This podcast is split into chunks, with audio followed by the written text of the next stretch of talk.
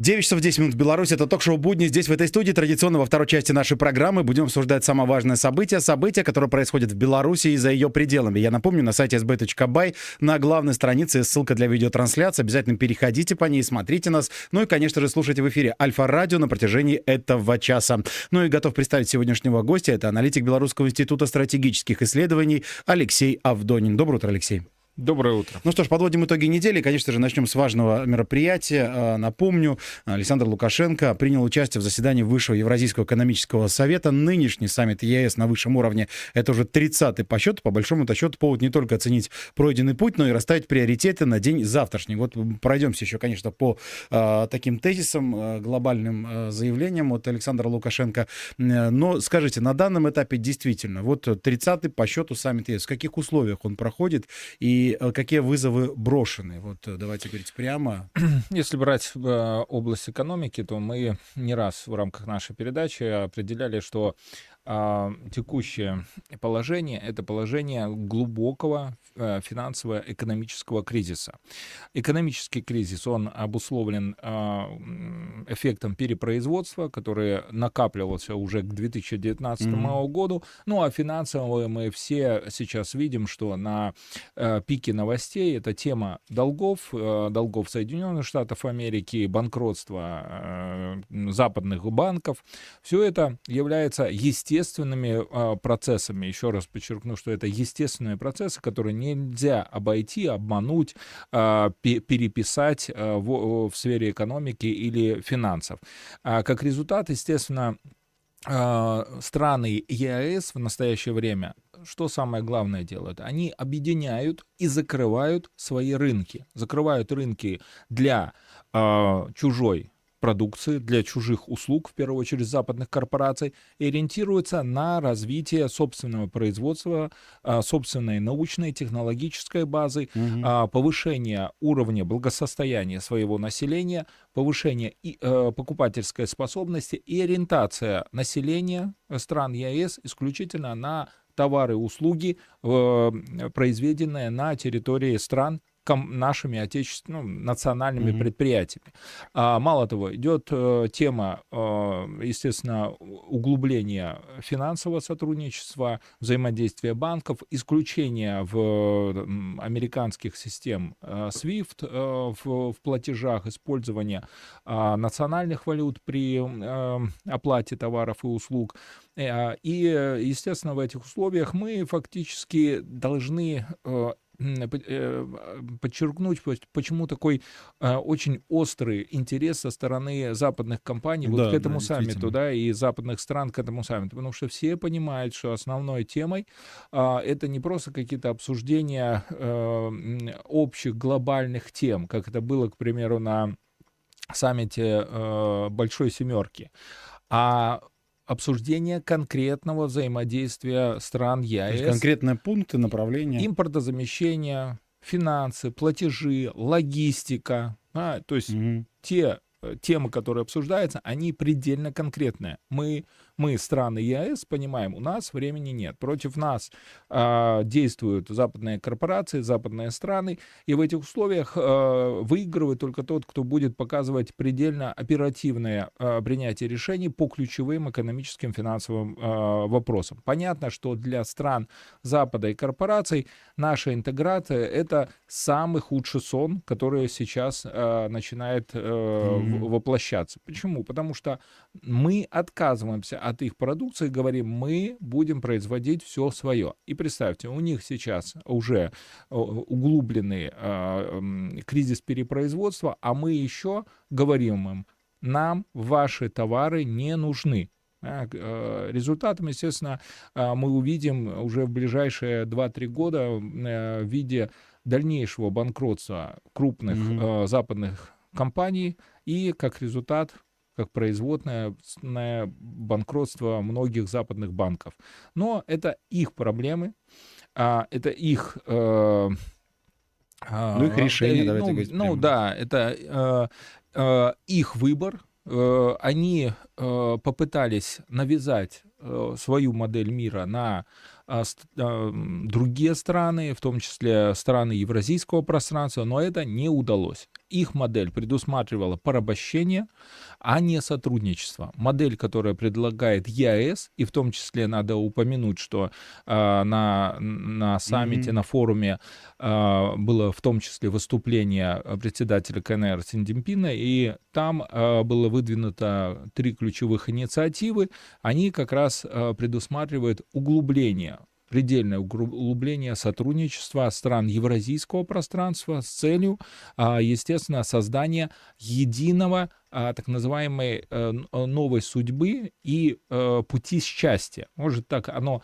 Ну, так, да, ну так, да, так, а, ну, да, понятно, что образно, образно, да, да, они говорят, но это как-то э, слова из песни не выкинешь, mm-hmm. это тезисы, которые были озвучены как раз э, председателем КНР. Но суть их одна, в том, что развитие всего человечества возможно не за счет а, сильных Э, сильные развиваются за счет слабых, а как раз во взаимодействии, возможности обмена, возмож... Э, обмена технологиями, обмена знаниями, обмена ресурсами и как результат создания единого э, такой зоны благоденствия для всего человечества. Кстати, вот то, что касается, опять же, глобальных моментов, а, то, что касается всего человечества, Александр Лукашенко заявил о том, что в новой системе мировых отношений ЕАЭС может стать одним из центров принятия решений. Вот давайте тоже прокомментируем. И давайте действительно э, нашим слушателям, тем, кто нас смотрит, э, объясним, что вот э, на стадии глобальных перемен вот это очень важное заявление. Да, мы э, очень четко видим, что а сейчас евразийское пространство, страны э, Евразии а, ввиду того, что у них есть ресурсы, есть технологии, есть э, значительные людские ресурсы, в первую очередь, да, разные, и трудовые, и научные, э, и э, как результат, естественно, под нами, да, под странами ЕС есть э, экономическая ценность базис. А, как, э, если есть экономический базис, то, естественно, мы будем определять и ход истории, мы будем определять политические процессы а, в глобальном масштабе. Mm-hmm. И э, президент как раз э, акцентировал на это внимание. Раз мы будем иметь экономическую, политическую силу, то, естественно, и мы будем а, являться центром принятия решений для глобальных процессов. Mm-hmm. Кстати, вот опять же важный вопрос, то, что касается ЕАЭС, это, конечно же, же уже э, не единожды об этом говорили, ни барьеров, ни ограничений. Вот этот базовый принцип построения Евразийского экономического союза. Вот э, как легко достичь такого э, момента и возможно ли это? Ну, э, в основе этого тезиса лежит э, ключевой подход, э, экономический подход. Он говорит о том, что а, товары, а, капитал, технологии, а, трудовые ресурсы а, должны перемещаться без каких-либо ограничений. В этом случае будут нивелированы, убраны исключены любые, так называемые, они называются тезис транзакционные издержки. То есть mm-hmm. все то, что ведет к торможению, замедлению, э, невозможности э, поставки вовремя товаров, э, услуг, э, оплаты. Естественно, все это сказывается на конечном результате. Какая-то компания не зарабатывает, э, кто-то теряет, и как результат, естественно, будет сказываться на конечном либо потребителе, либо на работнике. И в этих условиях, естественно, нам, странам ЕС, надо создать такие э, условия, mm-hmm. такой режим работы, где нету ограничений, нету барьеров, и свободное есть перемещение и э, товаров, э, свободное перемещение э, капитала, свободное перемещение трудовых ресурсов. Это ну, основа экономики, наверное, интеграционной экономики. Угу. Кстати, ну давайте так, была и критика, да, Александр Лукашенко раскритиковал медленность процессов некоторых, которые идут в ЕАЭС, да, то есть он по ряду важнейших вопросов заявил внутренней повестки евразийской интеграции, мы двигаемся сложно и откровенно медленно. А прежде всего речь идет о формировании общих рынков газа, нефти и нефтепродуктов, реализации мероприятий цифровой повестки, либерализации транспортного рынка.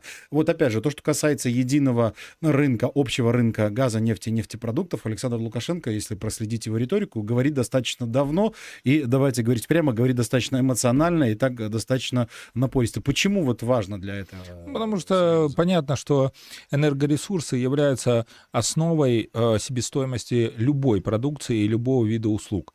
А если какая-то из стран ЕАЭС получает э, по тем или иным льготным ценам условиям энергоресурсы, то понятно, что конечная продукция будет гораздо дешевле. И говорить о какой-то равной конкуренции в этих условиях просто нельзя. Да, ну, условно, если одна страна тратит на, на энергоресурсы э, там, э, 10 долларов, да, mm-hmm. а другая 1 доллар, то какая себестоимость будет одной и той же э, продукции, там, пачки молока или там э, удобрения Э, на общем рынке ЕС. Понятно, что будет выигрывать только те, которые будут иметь дешевый mm-hmm. газ, нефть. Ну, понятно, что в этом случае наши предприятия будут в состоянии таком ущемленном, и все это в итоге будет накапливаться и приводить к тому, что они будут терять рынок, как результат будут терять объемы производства, что будет сказываться на их экономическом финансовом положении. Понятно, mm-hmm. что такого не должно быть быть. Кстати, вот то, что касается экономики, э, это действительно очень важно, но еще вот, э, опять же, пристальное внимание э, приковано к тому, что уже видят серьезные предпосылки для нормализации отношений Армении и Азербайджана. Да, уже прозвучало и от Владимира Владимировича Путина о том, что даже вот он про закрытую часть совещания рассказал, что Александр Лукашенко выступал очень убедительно. Вот мы видим эту риторику, что президент действительно всегда старается вот, да, как-то объединить, помирить помирить и, и решить вот эти вопросы. Не единожды он это высказывался, и не только в закрытых, э, на закрытых совещаниях, но и в публичном поле. Мы все помним, что эти заявления звучали не единожды. Почему вот так Александр Лукашенко действительно э, убедительно старается достичь мира? Потому что наш президент очень четко понимает, что если на евразийском пространстве будут какие-то разногласия, то эти разногласия всегда будут использоваться нашими прямыми оппонентами. А, не будем называть врагами, но оппонентами. Да? То есть будет э, ориентация на то, чтобы раскачивать э, а, проблемные вопросы, формировать э, конфликтные ситуации с плавным переходом вооруженное столкновение, понятно, что э, это будет ослаблять евразийское пространство, mm-hmm. ослаблять э, экономические связи, политические связи. И в этом случае понятно, что э, вопрос об дальнейшем становлении интеграционного евразийского пространства будет под вопросом. Поэтому, естественно, президент переживает и наставляет своих коллег о том, что не надо, не надо идти на поводу западных стран, надо в ключе э, э, мирного взаимодействия, сотрудничества, переговоров для того, чтобы э, достичь общей цели. Потому что любой конфликт всегда как президент э, говорил, всегда заканчивается за столом переговоров.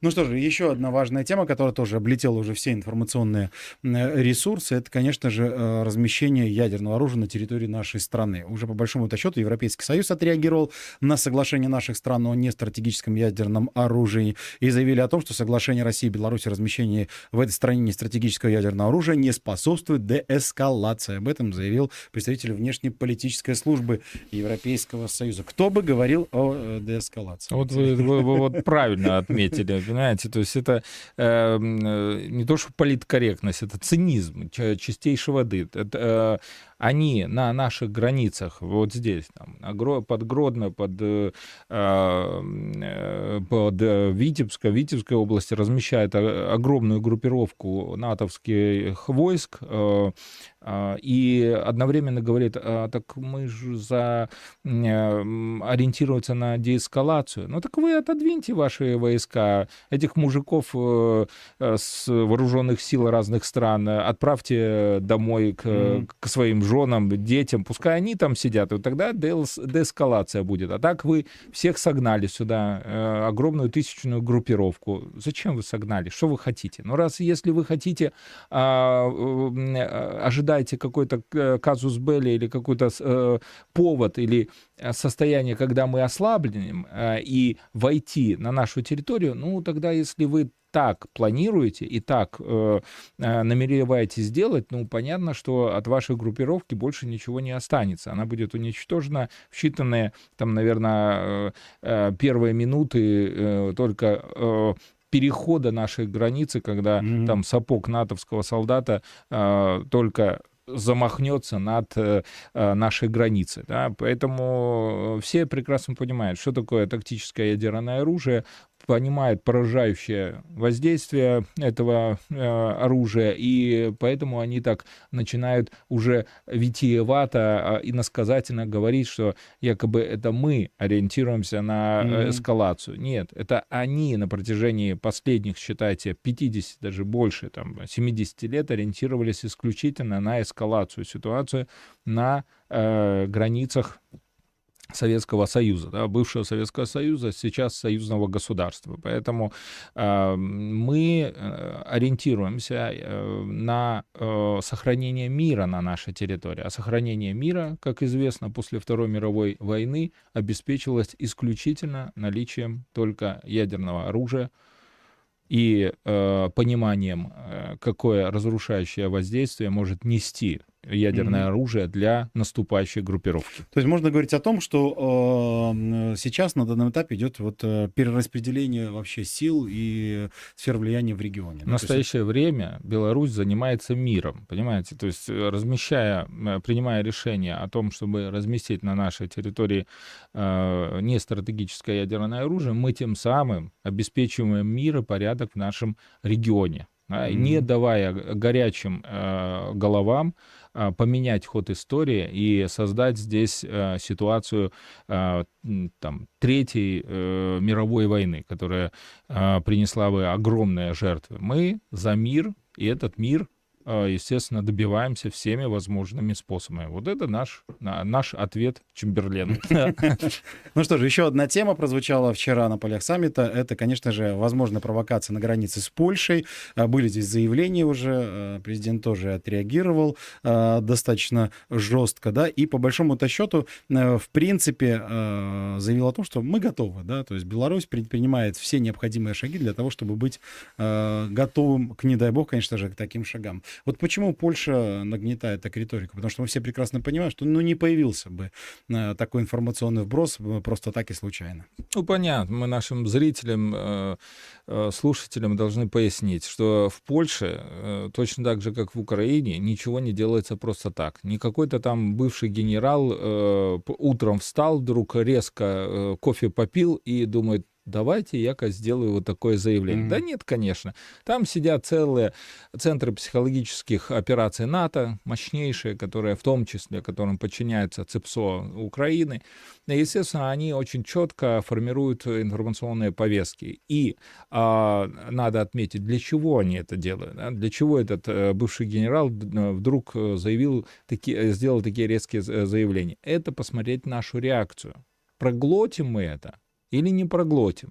И какой, а, какое количество стран среагирует на вот этот посыл? То есть есть ли у поляков право, да, вот они mm-hmm. так определяют, право, право силы на то, чтобы совершить на территории Беларуси бархатную революцию, потом ввести здесь а, войска и поддержать эту бархатную революцию. И они смотрят, сколько стран среагировали. Ага, среагировали там э, мало. Ага, ну, значит, можно делать. А среагировали много, а, среагировали резко, ну, значит, опасно. Мало того, среагировали так, что э, следующим ответом стало э, заявление главы mm-hmm. государства и как раз на саммите, на форуме о том, что о том, что не стратегическое тактич... ядерное оружие уже у нас на территории э, Белоруссии. О чем это говорит? Уже следующий этап, они уже не будут делать это, такие заявления. Ну, вообще пока не находится Александр Лукашенко. Так, ну, да, да. Э, ну, как завуалирован. Да, завуалирован. Да. Ну, смысл в том, что... А мы никому не должны отчитываться. Да, прямо, да. да. Если бы, понимаете, они бы не делали такие резких заявлений, если бы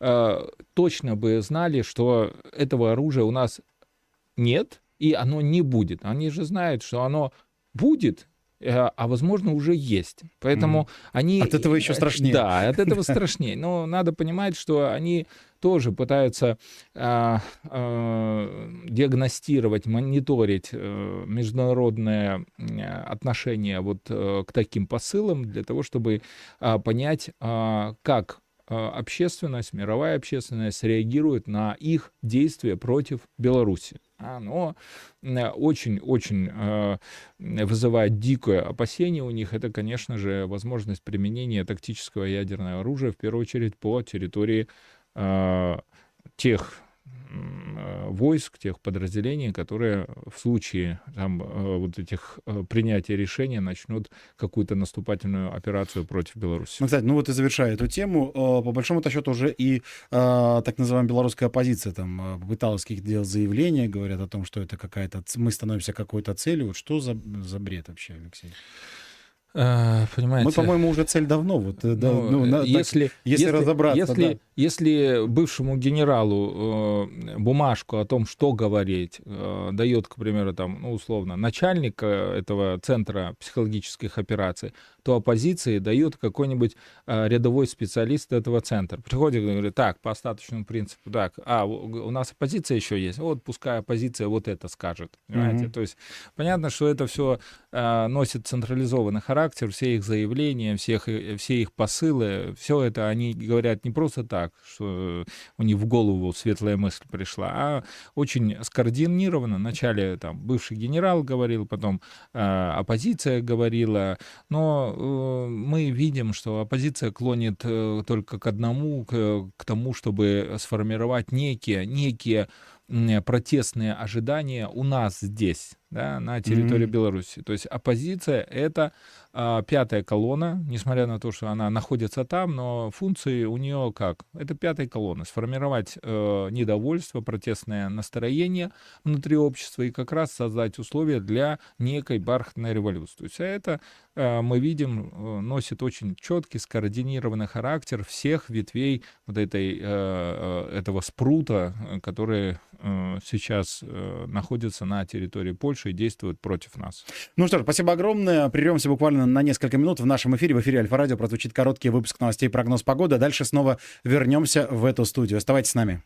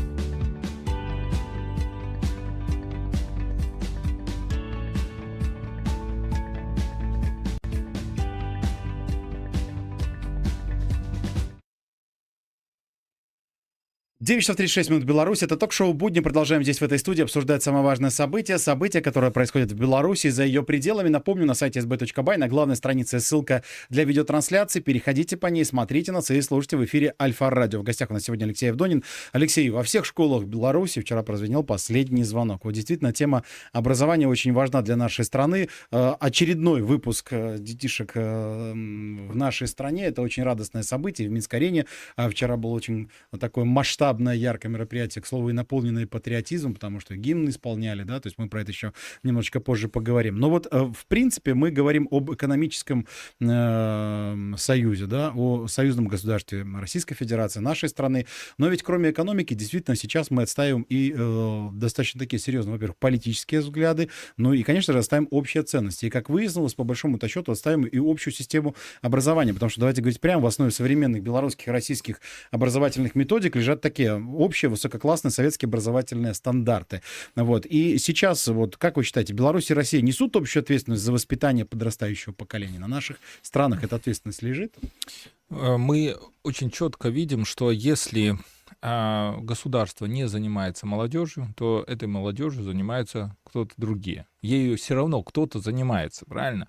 А, и понятно, что если а, воспитывать молодежь в, в каком-то нездоровом ключе, как вы правильно отметили, то есть э, на закладывать в их образование какие-то разрозненные калейдоскопические знания, не классическую советскую э, школу mm-hmm. образовательную, а какие-нибудь разрозненные знания, как, э, которые учат не анализу, не пониманию процессов, не э, знанию естественных наук и законов природы, да, законов общества, то, конечно же, к уже взрослой жизни это а, будет люди с очень а, подвижной а, психикой, очень подвижными взглядами, и как результат а, можно будет потом уже mm-hmm. во взрослой жизни их очень легко корректировать, делая так, что и родины не будет, и Бандера будет герой, да, и э, нацисты будут замечательными людьми.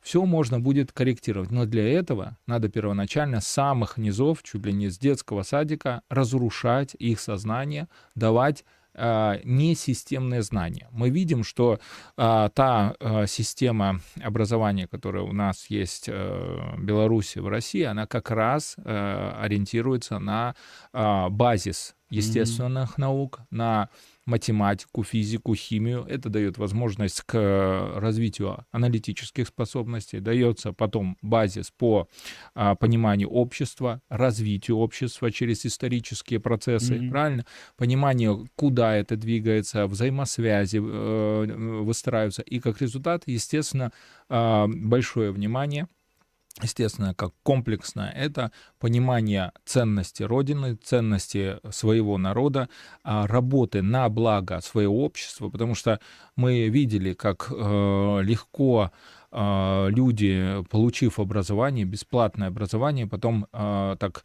быстро уезжали в другие страны и начинали критиковать э, свое государство, свой народ, э, тот, который дал им это бесплатное образование. Вот поэтому вы... вы То есть вы... патриотическое воспитание, любовь к, родной земле, народу, уважение к своему отечеству, культуре, традициям, это по большому счету и отличает наше вот такое образование. И, и Российской Федерации, и, и очень э, мощный базис э, который дает возможность э, анализировать и понимать, что есть плохо, а что есть хорошо. Да? Ну, э, когда мы воспитываем на базис э, является, ну, к примеру, это история, особенно история 20 века, тяжелого века, mm-hmm. да, когда а, в отношении белорусского народа совершался геноцид со стороны а, Запада, фашистской Германии, то понятно, что наша молодежь, посещая Хатынь, посещая а, другие места, музеи, очень четко понимает, за что мы здесь и сейчас ведем свою борьбу и почему для нас так важно, а, во-первых, объединяющий эффект, объединяющий эффект всей нации, объединяющий эффект нашего общества и самое главное понимание, что развитие э, общества, оно строится только исходя из а, ориентации на самих себя. Если мы только начинаем говорить, что Запад нам поможет, что происходит? Эффект Украины, эффект Польши, эффект mm-hmm. стран Балтии, когда они э, разрушают все э, свои национальные производства, разрушают национальную систему образования, разрушают э, институт семьи, институт э, религиозных э, mm-hmm. да, учреждений, как результат э, нация полностью деградируется и становится рабом со стороны крупных западных корпораций. Mm-hmm. Ну и вот еще в этом ключе вопрос. Все-таки э, получается, что в принципе преемственность э, той системы образования, которая была э, в Советском Союзе, она показывает свои результаты, потому что мы видим, что эта система работает, да, и то, что вот сохранила и Беларусь, и Российская Федерация эту систему, понятно, что да, есть корректировки, понятно, что в ногу со временем шагает образование, но тем не менее вот этот базис сохранился. Вот мы за эфиром даже говорили с вами, что все-таки западные страны используют некоторые. Да, ну, помните, где-то год назад это была очень популярная новость о том, что э, в Британии многие закрытые элитарные школы перешли на учебники математики, физики и химии э, советской классической школы. А, и э, даже э, там на постсоветском пространстве э, многие э, родители начали э, искать по различным букинистическим э, интернет-сайтам старые старые учебники для того, чтобы а, вместе со своими детьми обучать математике, mm-hmm. физике и химии, потому что там лежат основы, там нету а, неко, некого калейдоскопа, нету разрушенности, там все преподавание предельно системно. И это позволяет, э, естественно, детям очень четко понимать взаимосвязи и как результат, естественно, формировать четкое представление о тех или иных науках, процессах, природе, но самое главное, вот что надо mm-hmm. подчеркнуть, да, вот мы говорим про советскую школу. Советская школа, еще раз подчеркнем, базировалась на а, естественных науках, а, на математике, на физике, на химии. И самое главное, для чего это делать? Все понимают, что если а, государство, нация, общество не, а, у нее нету своих инженеров, нету своей э, научной школы, то э, в этом случае у нее, естественно, нету технологического развития. Она не может создавать технологии, а технологии позволяют делать э, самое главное — снижать себестоимость любой продукции. Mm-hmm. Для этого Запад техно, э, целенаправленно разрушал, пытался разрушить на, на, на постсоветском пространстве на протяжении последних 30 лет всю советскую школу через различные а, Э, образовательные процессы, как раз для чего? Для того, чтобы у нас не было своих инженеров. У них инженера есть, они э, готовы производить современные автомобили, современные самолеты, космические корабли, а, телекоммуникационное оборудование, э, атомные станции, искусственное солнце делать. А мы нет не можем, потому, потому что у нас нету своей научной школы. Вот что самое главное. Научная школа, основанная на естественных науках, позволяет а, государству, позволяет обществу сохранять высокие темпы экономического роста и а, высокий уровень прибавочной стоимости. Ну, это да, возвращаясь, опять же, вот к началу нашего сегодняшнего разговора, а, то, что касается экономического форума, да, евразийского, опять же в этом ключе, да, то есть работа Конечно, ведется, конечно. Мы видим, что как президент э, не раз на всех совещаниях говорил, основой, базисом является экономика. Ну а экономика — это комплексное понятие, оно состоит из многих составляющих. Да. Первая составляющая — это, конечно же, уровень образования а, специалистов, а специалисты, понятно, что а, исходят из э, школы, вузов, а, и наша задача, а, вот не то что задача, наверное, а наше преимущество в том, что мы за 30 лет благодаря вот, э, позиции президента, руководства страны, мы э, не поддались каким-то э, улюлюкованием, mm-hmm. да, не поддались уговорам, да. уговорам не поддались э, э, не, неким иллюзиям о том, что э, нам современные вузы, политех, э, политехнические, они не нужны, да, что нам не нужны э, свои э, трактора, автомобили. Нам же про это рассказывали. Mm-hmm. Не надо вам, не надо ничего, тракторы не надо вам, э, не надо машины, мы все вам поставим. А это все разрушите. Как только разрушается промышленность, понятно, что разрушается и научно-образовательная школа. Mm-hmm. Ну и еще вот один вопрос в этом ключе. Вы все-таки санкционное давление, да, вот активизация вза- взаимодействия ШОС, БРИКС. Вот сейчас это важно становится, да? Мы видим, что вообще какой-то другой уровень. Ну, мы видим, что э, интеграционные площадки, интегра... Э, региональные объединения, они начинают взаимодействовать друг с другом и выходят на глобальный уровень.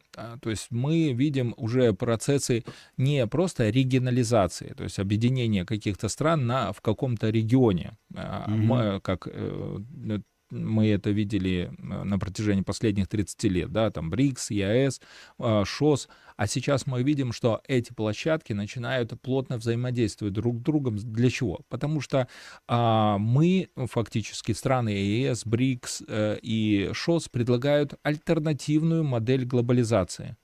А, Запад глобализацию строил а, по принципам порабощения, создания метрополий и создания новых колоний.